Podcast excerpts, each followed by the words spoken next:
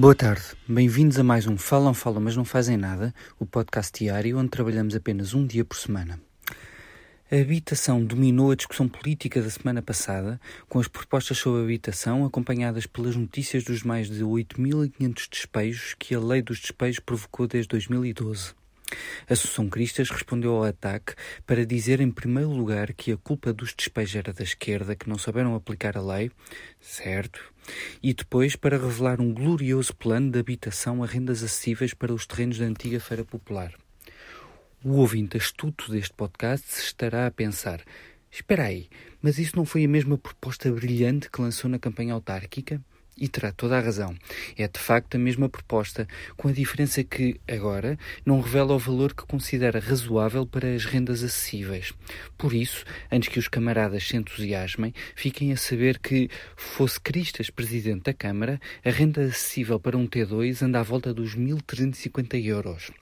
Atenção, estes valores foram revelados há menos de um ano pela própria Cristas, o que torna incompreensível como é que os jornalistas não se deram sequer ao trabalho de ir ver o que a autora da lei dos despejos quer dizer por rendas acessíveis, limitando-se a copiar o comunicado do Largo do Calas. O novo regime do arrendamento urbano, criado por Assunção Cristas em 2012, eliminou o prazo mínimo para os contratos de arrendamento e criou o Balcão Nacional de Arrendamento, dando aos proprietários todo o poder na relação com o inquilino. Quem não gosta do aumento das rendas é despejado Ponto.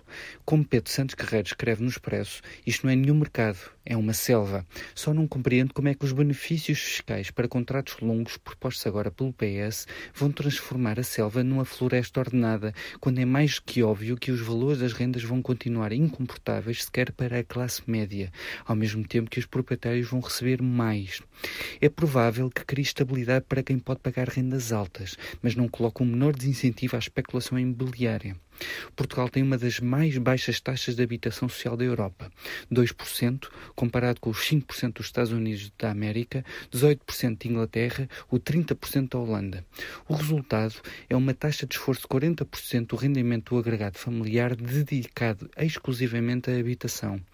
Isto não é sustentável e, na ausência de um mercado público de habitação ou sequer de entraves ao alojamento local, o mercado privado não pode estar em autogestão, nem lhes podemos estar a pedir para se portarem bem a troca de benefícios fiscais.